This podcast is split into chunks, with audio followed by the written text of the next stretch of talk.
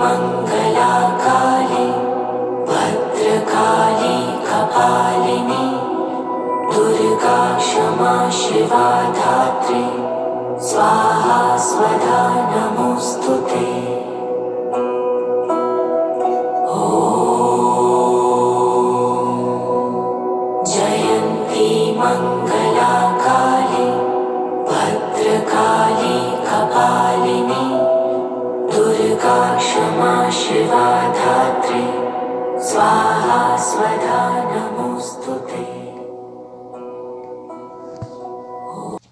Bonjour à toutes et tous. Tout d'abord, que chaque être puisse trouver le chemin de la foi et la confiance en soi devant chaque adversité. Mettons en mouvement chaque pensée. Restons dans l'amour face à chaque réalité. Bienvenue en cette nouvelle année 2024 au chiffre 8 et nous sommes le 8 janvier 2024. 8 plus 1 plus 8, 17, soit 8. Bon, dans tous les sens, nous sommes dans une énergie 8. Et pour cette première chronique de 2024 sur la triade des Védas, je vais m'attarder sur ce 8. Si ce chiffre fait penser au symbole de l'infini, ce n'est pas pour rien. D'un côté, le 8 représente la justice et la vérité, de l'autre, le pouvoir et la force d'entreprendre. Le 8 nous rappelle que le monde concret, la réussite sociale, l'ambition et l'exercice du pouvoir n'ont d'avenir que si l'esprit sous-jacent garde comme finalité l'expansion, l'aisance, la croissance de tous et pas seulement de ses intérêts personnels. En astrologie védique, la maison 8, Randrabhava, est une maison moksha, libération. Transformation profonde et durable par les épreuves, trauma, longue maladie, mort, que ce soit les petits deuils, les grands deuils, intrigue, humiliation, mais aussi longévité, héritage, recherche, sciences occultes, organes génitaux externes et colons, capacité psychique, astrologie, manière de mourir, les découvertes en, en, dans la médecine, les découvertes dans l'aéronautique. Son statut d'évolution dans le temps est détérioration, apachaya, et son statut de nuisance est souffrance, dushtana. Le huitième nakshatra, la constellation lunaire, est Pushya, qui est gouverné par Brihaspati, seigneur du verbe, du mantra, procure l'énergie spirituelle de la parole. Pushya est la nakshatra du prêtre, du ritualisme, celui qui dispense les eaux de la vie, nourrit et éduque l'âme, nakshatra de la naissance spirituelle. Pushya est gouverné par Saturne, l'austère. Pour obtenir une expansion, il faut d'abord une contraction. Cela suppose une discipline, une structure permettant à nos potentiels de se manifester. Pushya la fleur. Une fleur a besoin d'une certaine rigueur de soin pour l'aider à pousser. Un jeune arbre a besoin d'un tuteur pour rester droit. Une rivière a besoin d'une rive pour diriger son cours. Ces facteurs sont fournis par Saturne. Nous avons besoin d'ordre ou de structure pour que notre expression émotionnelle se transforme en une force créative. Pushya est le nakshatra dans lequel Jupiter est né. Cela procure de la sagesse intuitive, de la foi, de la compréhension et de la compassion, possédant le pouvoir de transformer l'esprit et les émotions. 2024, 8 est l'année de Saturne, se faire ami avec le temps. Saturne nous demande d'être assidus et réguliers dans nos efforts. Le bon rythme de la vie et les bonnes routines ayurvédiques, connues en Ayurveda comme Dinacharya, sont indispensables en 2024. Le choix de la nourriture, toute nourriture, notamment la respiration, le pranayama, l'eau, la méditation, le yoga nidra, les mantras, sont les meilleurs atouts. Le chiffre 8 ou le symbole de l'infini, les. Le 8 a une particularité qui le différencie des autres chiffres. En effet, si vous le positionnez à l'horizontale, il représente l'énergie sans fin, soit le signe de l'infini. Ce nombre couché prend alors une toute autre dimension. Il devient une forme cosmique qui facilite la connexion entre le monde terrestre et le monde spirituel. L'infini symbolise l'univers sans début ni fin et vient du mot latin infinitus, qui signifie très exactement un monde sans limite, soit quelque chose qui dure pour toujours.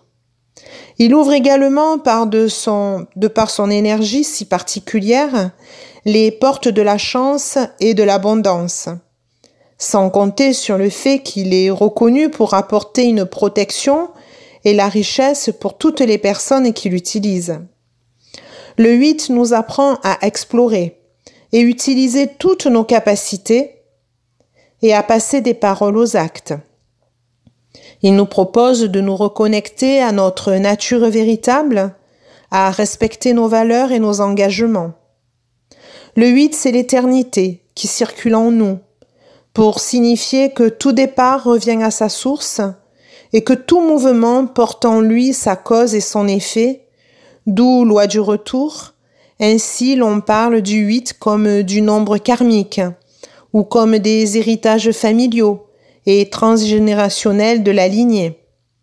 Comme la justice, le 8 nous invite à voir clair dans les profondeurs, là où se cachent nos défis profonds, nos besoins fondamentaux et bien sûr nos ombres. Le chiffre 8 à travers le temps et les pays. Le signe de l'infini existe depuis plusieurs milliers d'années. On retrouve des traces de son existence dans des civilisations de la Mésopotamie, comme chez les Grecs et les Hindous. À cette époque, le chiffre 8 représentait déjà un nombre sacré dans de nombreuses religions. Huit vœux prononcés par les moines bouddhistes. Dans la civilisation chinoise, l'infini représente les huit pétales de lotus, une fleur considérée comme sacrée. Mais le nombre 8 évoque aussi en Chine les huit sentiers du Tao et surtout les huit piliers de l'édifice du Mingtang. Dans la civilisation africaine, le nombre 8 est également symbole de créativité.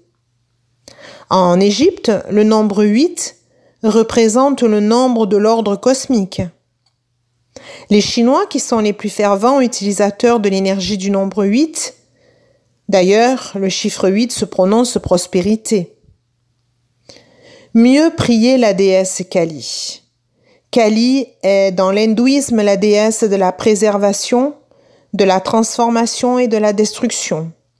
C'est une forme terrifiante de Parvati, représentant le pouvoir destructeur du temps. Son nom dérive du mot Kala, le temps en sanskrit, celui qui détruit toute chose. Celui qui la vénère est libéré de la peur et la destruction. Elle détruit le mal sous toutes ses formes, et notamment les branches de l'ignorance, avidya, comme la jalousie ou la passion. Elle est souvent représentée avec un collier de tête coupée qui symbolise les cycles de la vie et de la mort.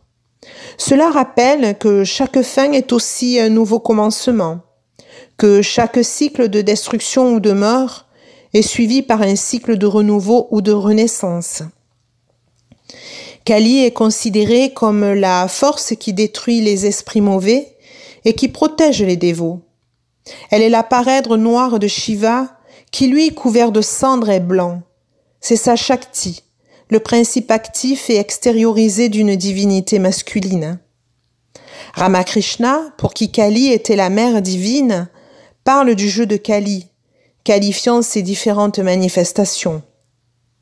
L'étude de Kali et de son culte dans l'hindouisme peut donc nous offrir plusieurs leçons spirituelles importantes en cette année, notamment la capacité de se transformer, l'importance de l'équilibre, la lutte contre l'injustice, la dévotion et l'amour inconditionnel et la transcendance de la dualité.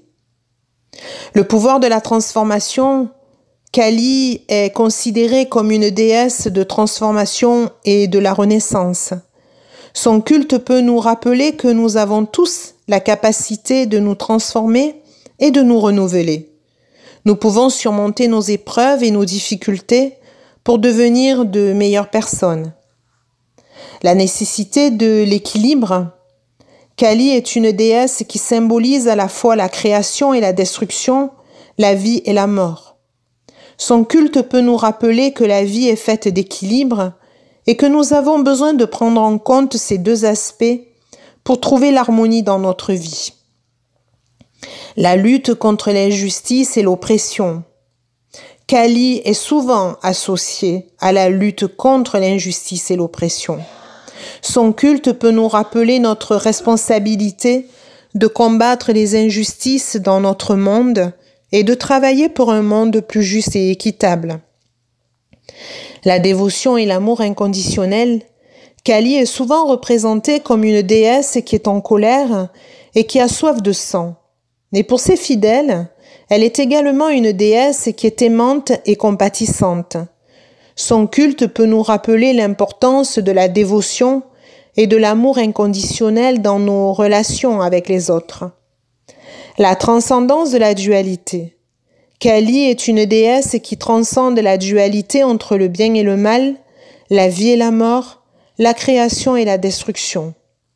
Son culte peut nous rappeler que la réalité ultime est au-delà de ces dualités et que nous devons chercher à transcender ces opposés pour atteindre une compréhension plus profonde de nous-mêmes et du monde qui nous entoure. Je vais un peu plus loin avec les origines des 108 pour mettre l'accent surtout sur le 8. 108 est un nombre sacré dans plusieurs religions orientales telles que l'hindouisme, le jaïnisme, le sikhisme. Il continue à apparaître dans le yoga, la nature et l'astrologie. Dans la philosophie hindoue, on fait référence au darshana, point de vue, vision, école de pensée. Développé à partir des textes védiques et les textes sacrés, le chiffre 108 y apparaît souvent. Le 1 désigne le Purusha, conscience spirituelle à l'intérieur du corps. Si le corps est la cité, Purusha est l'habitant de la cité. Le 0 est placé entre le 1 Purusha et le 8 Prakriti. Il représente la parfaite transparence du mental l'arrêt complet de son activité. L'esprit est dans un état de repos complet et présente une qualité de transparence parfaite. Le 8, enfin, représente la prakriti, la constitution, la nature, notre corps, notre mental, la nature extérieure, inanimée, terrestre ou cosmique. C'est à l'intérieur de la prakriti que toute démarche de transformation va se développer. La démarche comprend huit techniques de transformation. Le yoga des huit membres. Yama, ensemble de principes éthiques. Niyama, ensemble des règles de vie personnelles. Asana, les postures de yoga. Pranayama, science de la respiration. Pratyahara, retrait des sens. Dharana, attention. Dhyana, méditation. Et Samadhi, l'état d'unité, de bien-être absolu. Afin de conserver une bonne prakriti, il est primordial de suivre une bonne dinacharya, qui est l'hygiène de vie selon sa constitution de naissance, sa prakriti en Ayurveda. 108 évoque ainsi l'état de samadhi, état de connaissance parfaite où seul persiste le témoin qui réside dans sa vraie nature. C'est la libération, le retour à la source, l'achèvement spirituel.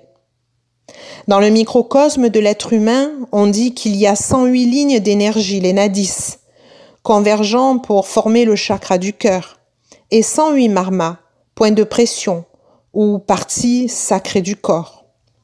108 degrés Fahrenheit est la température interne à laquelle les organes vitaux du corps humain commencent à se dégrader par surchauffe. Dans l'astrologie védique, les 27 demeures ou manoirs lunaires, les nakshatras, sont répartis sur les quatre éléments terre, eau, feu, air, 27 fois 4. Le mantra Om, 108 fois, semble avoir une, une essence qui nous relie à l'ensemble. Qu'il serve à guider les salutations du soleil, à compter le nombre de chants vers le divin, à compter les marches menant à un temple ou à mesurer les structures construites pour les cieux, il rappelle l'émerveillement et l'interconnectivité de l'univers. Il ne faut jamais oublier que notre constitution physique et énergétique est basée sur une géométrie sacrée et que le fait de mettre en mouvement certaines zones vibratoires en dormance à l'intérieur du courant éthéré permet une élévation de la conscience de façon magistrale. Alors, comprendrons-nous un jour le sens profond du 108 Le mathématicien grec Archimède nous offre un indice quand il dit Les mathématiques révéleront leurs secrets seulement à ceux qui l'approchent avec amour. Je vous souhaite un bon début d'année Pensez à vous occuper de votre corps, de votre prakriti, avant tout.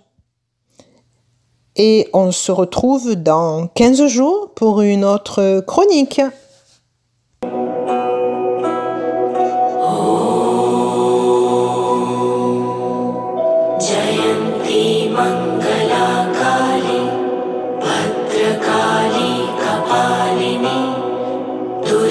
क्षमा शिवा धात्री। स्वाहा स्वधा नमोऽस्तु ते